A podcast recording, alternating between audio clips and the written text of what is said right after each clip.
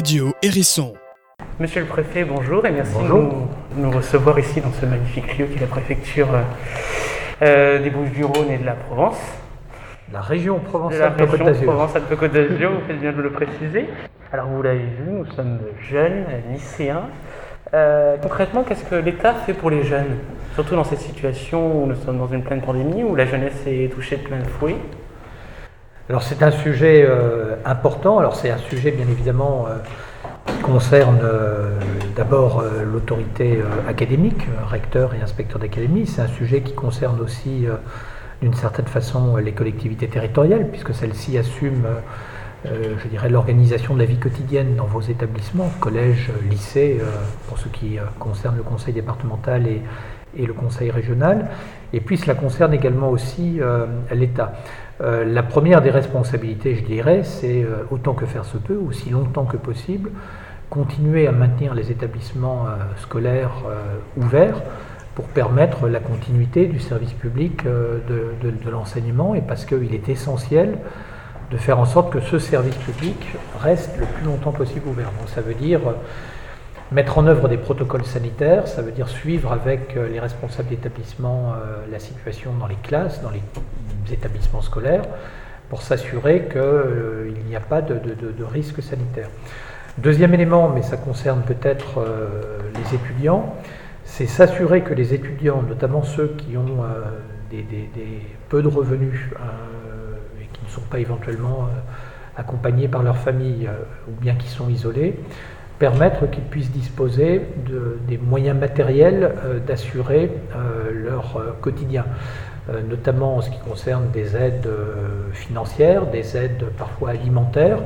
Euh, ce sont également euh, un accompagnement psychologique parfois, parce que c'est vrai qu'un grand nombre des étudiants souffrent de l'isolement du fait de la fermeture euh, des universités, des établissements d'enseignement supérieur ou bien des, écoles dans lesquelles ils sont scolarisés.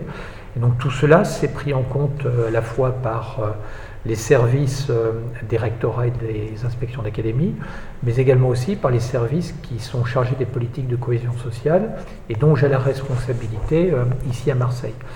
Euh, et puis, il y a également enfin tout ce qui intéresse le dispositif dont vous avez peut-être entendu parler qui s'appelle Un jeune, une solution, qui vise à permettre d'accompagner vers l'emploi, d'abord vers des formations ceux qui sont sortis du système euh, euh, scolaire ou universitaire euh, sans bagage, sans, sans- diplôme, et puis ensuite vers l'emploi des jeunes dans le cadre d'un dispositif d'accompagnement et de soutien individualisé qui permet de faire en sorte que les jeunes qui sont ni, ni, ni en train de suivre une scolarité, ni en stage, ni dans, une, dans un travail, puissent être en quelque sorte ramenés vers un système de formation et accompagnés vers, une, vers un parcours professionnel. Alors euh, vous avez évoqué la fermeture des écoles. Ce soir, Emmanuel Macron parle à 20h. Est-ce que vous avez des informations concernant cette fermeture probable des écoles? Non, je n'ai pas d'informations et pardonnez-moi, j'aurais tendance à vous dire que Vous je ne, voulez pas les pourrais pas, diffuser? Oui. je ne pourrais pas les diffuser avant, bien évidemment, cette heure. Mais vous avez raison néanmoins de poser la question parce que euh, dans la relation avec euh, le niveau central, les préfets ont bien évidemment pour mission de mettre en œuvre les consignes sanitaires qui sont données euh, notamment par un, organe de coordination qui s'appelle le Centre interministériel de crise, qui est placé sous l'autorité du Premier ministre et qui diffuse euh, des consignes sanitaires et qui demande aux préfets parfois de les moduler au niveau local. Euh, lorsque je suis arrivé à la fin du mois d'août, vous vous rappelez sans doute que la situation à Marseille avait euh, recommencé à se dégrader euh, sur le plan sanitaire. Et je dirais que ma première mission qui m'a été donnée par le Premier ministre euh, à l'époque et par le ministre de la Santé, ça a été de prendre un certain nombre de décisions pour notamment réduire les heures d'ouverture des restaurants, des bars, des cafés, pour pouvoir permettre de mettre en œuvre des mesures locales, non pas de confinement, parce qu'on n'en était pas encore là, heureusement à l'époque, en tout cas de restriction des rassemblements qui étaient euh, très nombreux euh, en cette période estivale. Et donc, euh, ce genre de mesures, ça incombe aux préfets, et les préfets le font avec le directeur général de l'Agence régionale de santé, avec les collectivités. Ce qui est très important dans mon métier, c'est la qualité de la relation avec les élus, avec les collectivités locales, avec les parlementaires, Et donc il y a aussi une dimension, j'allais dire, de pédagogie, de dialogue, de concertation, qui est essentielle pour euh, mettre en œuvre les, priorités euh, politiques, publiques, nationales. Et donc c'est aussi ce que j'ai fait. Et, c'est sans doute ce que j'aurai à faire vraisemblablement dans les, dans les jours à venir, en fonction des décisions qui seront arrêtées par le chef de l'État ce soir. Vous avez dit donc avoir pris des mesures dans, la, dans votre région pour, freiner la propagation de l'épidémie, notamment en limitant les heures d'ouverture des restaurants. Euh, plus récemment, vous aviez, le préfet des Alpes-Maritimes a du moins euh, ordonné un confinement euh, dans les Alpes-Maritimes. J'imagine que vous, aviez dû vous concerter. Aujourd'hui, est-ce que ces mesures ont-elles été efficaces pour freiner la propagation de l'épidémie? Elles l'ont été dans une certaine mesure parce que on l'a bien vu après le, premier confinement lorsqu'il a été levé le, 11 mai 2020, mis en place le 17 mars et, et levé le 11 mai le taux d'incidence était tombé à un niveau très faible. On était aux alentours de, 7 pour 100 000 euh, en moyenne au niveau national. Donc on voit que le confinement, il est efficace. Parce qu'effectivement, il réduit les interactions sociales et il réduit euh, les, occasions de, se contaminer, même si euh, le milieu familial ou le milieu professionnel sont aussi des lieux malheureusement de, contamination. Donc quand on réduit les plages horaires pendant lesquelles euh, il peut y avoir ces interactions sociales, il y a des conséquences euh, qui se mesurent une quinzaine de jours après euh, dans l'évolution du taux d'incidence. Ici à Marseille par exemple, on a eu jusqu'à une période récente un taux d'incidence qui était relativement élevé, de l'ordre de 300 pour 100 000, mais qui était resté assez plat pendant assez longtemps. Une des explications que j'y vois, c'est peut-être que le port du masque a été constamment obligatoire dans le département depuis euh, la fin de l'été dernier. Euh, est-ce que c'est une explication d'abord euh, suffisante? Je n'en sais rien. Est-ce qu'elle suffit à expliquer la, situation pendant longtemps que l'on a connu à Marseille? Peut-être pas. Mais en tout cas, oui, quand on amène les personnes à leur demander d'abord de respecter les gestes barrières, veiller au port du masque euh, et surtout à rester euh, chez elle, eh bien oui, on, mesure cette efficacité dans les, dans les chiffres. Et le déterminant, vous le savez bien, c'est euh, le taux d'occupation des lits de réanimation qui est le, le, plus important pour permettre de s'assurer que l'appareil sanitaire tienne par rapport à la situation de ceux qui ont besoin de soins d'urgence. Et vous évoquez les réanimations, aujourd'hui on est à combien en chiffres? On est de l'ordre de 105% d'occupation euh, des capacités de réanimation. la réanimation est saturée aujourd'hui Elle est proche d'être saturée, euh, mais ça veut dire que pour l'instant, on est dans des solutions euh, qui sont des solutions d'essayer de rechercher toutes les capacités, y compris en termes de déprogrammation de soins qui peuvent, qui peuvent l'être. mais ça veut dire qu'on est très proche de la situation critique. Donc un nouveau tour de vis?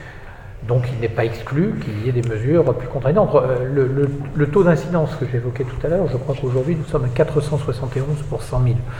Euh, nous étions euh, il y a 15 jours aux alentours de 300, 310. Dans les Bouches-du-Rhône Dans les Bouches-du-Rhône. Donc on voit que le, chiffre d'un seul coup s'est emballé.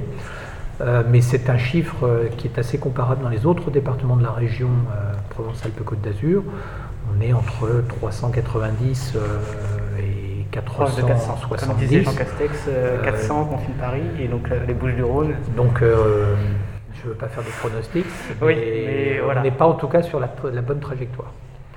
Donc vous avez dit que le taux d'incidence a augmenté ces derniers temps.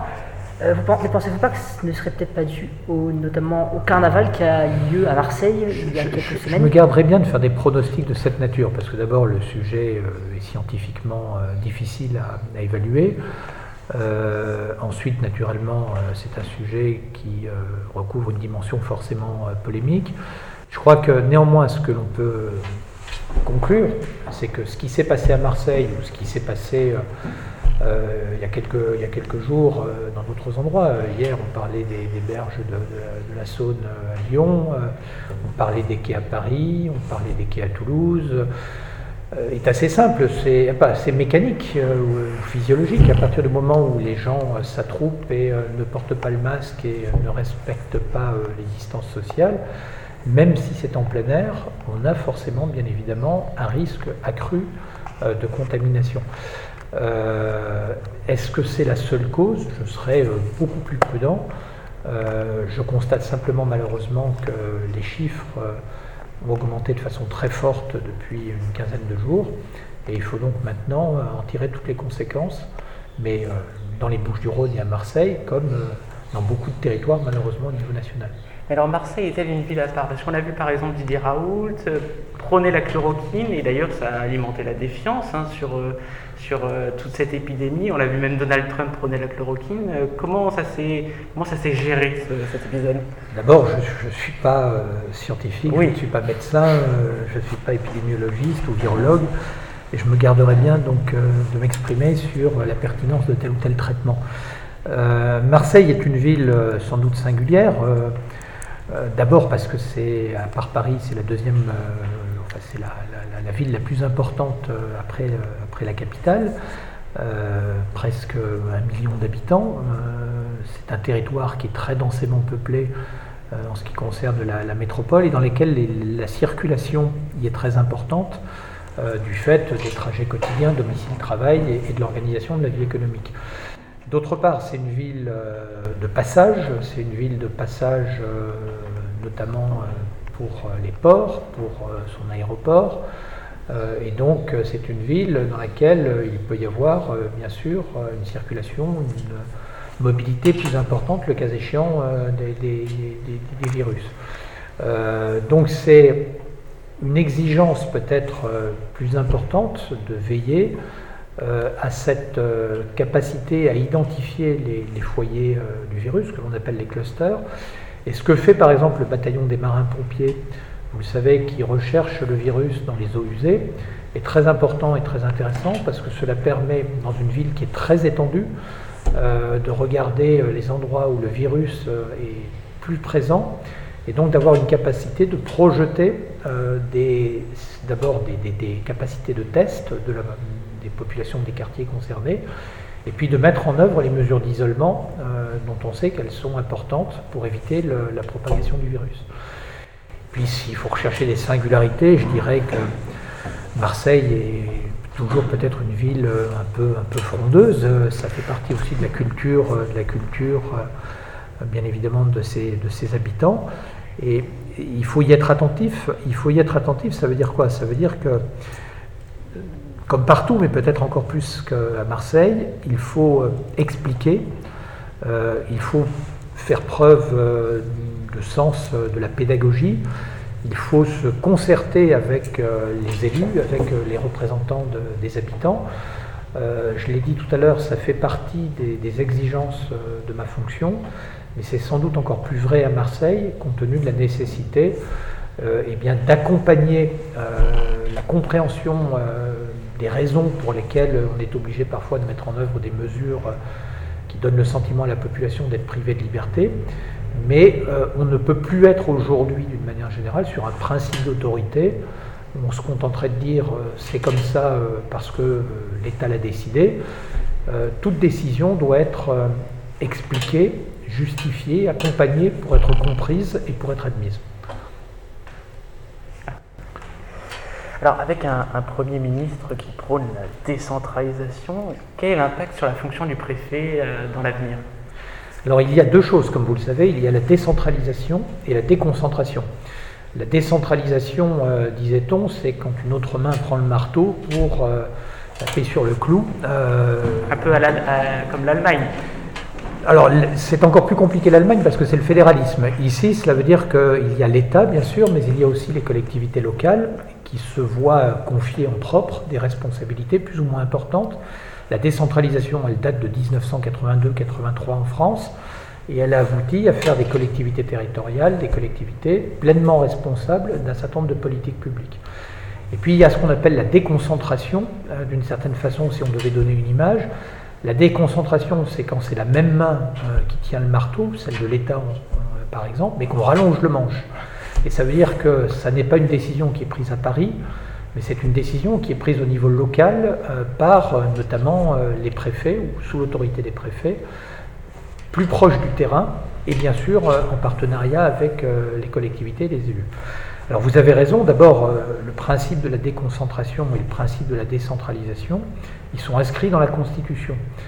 Mais il y a encore sans doute des marges de progrès Et c'est la raison pour laquelle le gouvernement, le Premier ministre notamment, souhaite aller plus loin dans la déconcentration pour donner plus de responsabilités au niveau local au préfet, pour les raisons que j'ai invoquées tout à l'heure, c'est-à-dire euh, cette capacité à être plus près euh, du terrain, des aspirations de nos concitoyens, d'être en capacité de dialoguer avec eux, avec les élus locaux. Et donc c'est pour cela qu'il y a des, étapes euh, successives sur les dernières années de déconcentration, des responsabilités supplémentaires sont confiées aux services locaux et non plus aux services à Paris. Et puis il y a par ailleurs des collectivités qui s'interrogent euh, sur les conditions dans lesquelles elles peuvent prendre en compte des, compétences supplémentaires. Il va y avoir notamment euh, un projet de loi que l'on appelle 4D, euh, qui va être présenté vraisemblablement au Parlement et qui permettra, le cas échéant, de donner aux collectivités une possibilité plus grande de modulation de leurs compétences pour éviter d'avoir un modèle d'organisation, ou en tout cas un modèle de responsabilité euh, unique euh, pour les départements ou pour les régions au niveau national.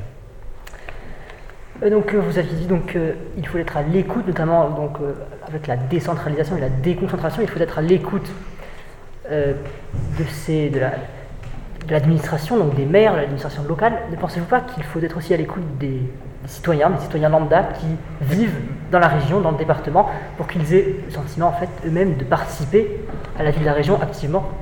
Alors c'est une question très importante que vous posez, euh, qui n'est pas posée bien sûr qu'au préfet ou aux représentants de l'État, qui d'une certaine façon euh, est adressée euh, à l'ensemble de notre système institutionnel. parce qu'effectivement, a dit pendant très longtemps que le médiateur entre, ou les médiateurs entre euh, les citoyens et, le gouvernement, c'était les élus, élus euh, locaux, élus de la nation, euh, les parlementaires, dont la responsabilité est de contrôler l'action du gouvernement, de faire la loi. Il y a eu ensuite une place importante qui a été donnée aux associations, les associations dans le cadre de la loi 1901. Et puis aujourd'hui, la question, c'est l'association directe des citoyens dans l'expression euh, pour la mise en œuvre de certaines politiques publiques. On le voit par exemple dans le domaine de la politique de la ville, euh, où il faut non seulement bien sûr associer les élus locaux, non seulement associer les associations à qui souvent l'État délègue des missions de service public, mais il faut aussi associer les citoyens et prendre effectivement euh, en compte leur, leur sensibilité, leur, leurs propositions, leurs réactions, parce qu'il est important aussi de les, consulter. Alors ça se fait de plusieurs manières. Ça se fait euh, dans le cadre, par exemple, des enquêtes publiques, qui sont euh, systématiques lorsqu'on parle d'un projet d'aménagement ou d'un projet notamment qui impacte l'environnement. Euh, ça peut être par un travail de, convention qui est régulièrement fait lorsqu'il s'agit, par exemple, d'organiser des débats publics. Il y a aujourd'hui une commission nationale du, du débat public qui permet de prendre en compte ces occasions euh, pour les citoyens de, s'exprimer euh, directement. Et puis il peut y avoir, euh, en tant que de, besoin, eh bien, je dirais un dialogue plus informel qui s'établit avec les citoyens et qui doit aussi être pris en compte par l'État.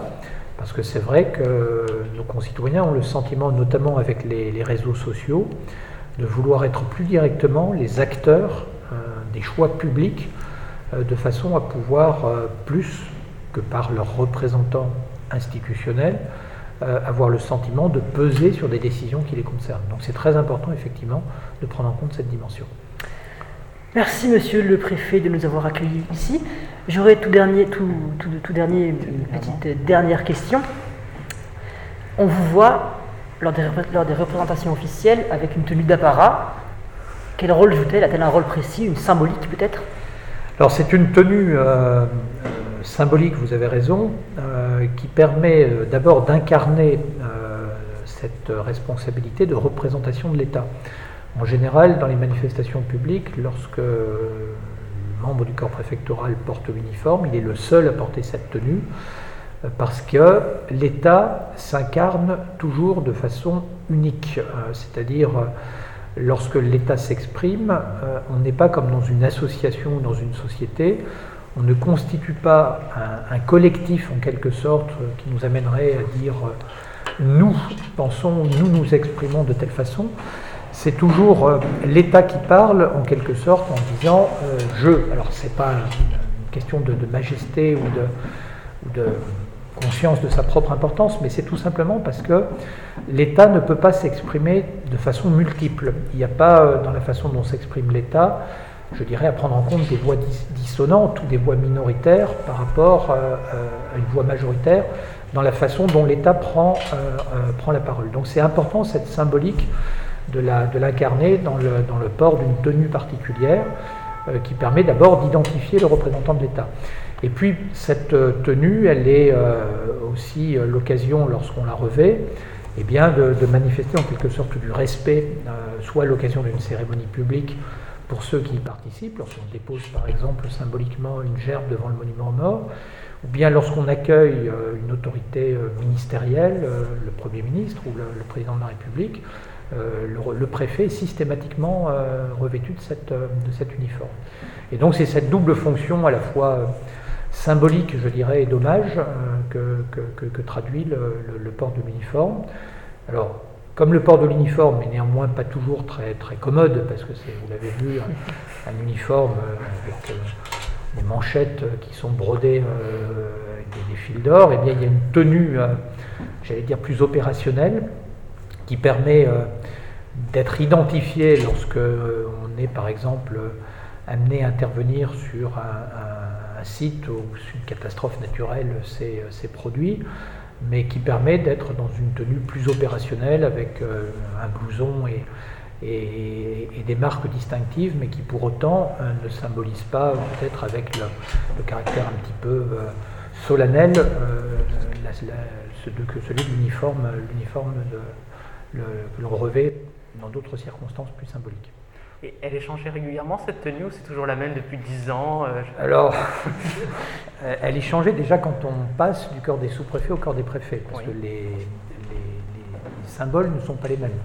Euh, les symboles, quels sont-ils? C'est un lien, plutôt deux liens quand vous êtes préfet, qui mêlent euh, les, feuilles, les feuilles d'olivier, symbole de la paix, les feuilles de chêne euh, qui sont euh, le, symbole en quelque sorte de l'hommage du, euh, du haut mort.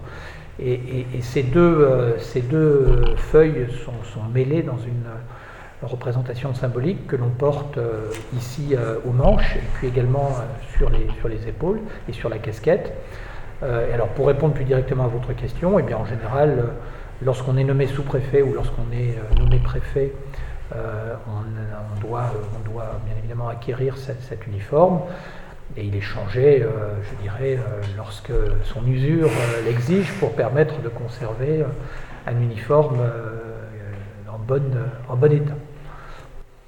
Parfait, merci beaucoup de nous avoir reçus à la préfecture. Je vous en prie. Je pense que les lycéens ont pleinement pris conscience de la fonction du préfet. C'était l'interview du préfet, à écouter et à réécouter sur le site du lycée et sur le site d'Arte Blog.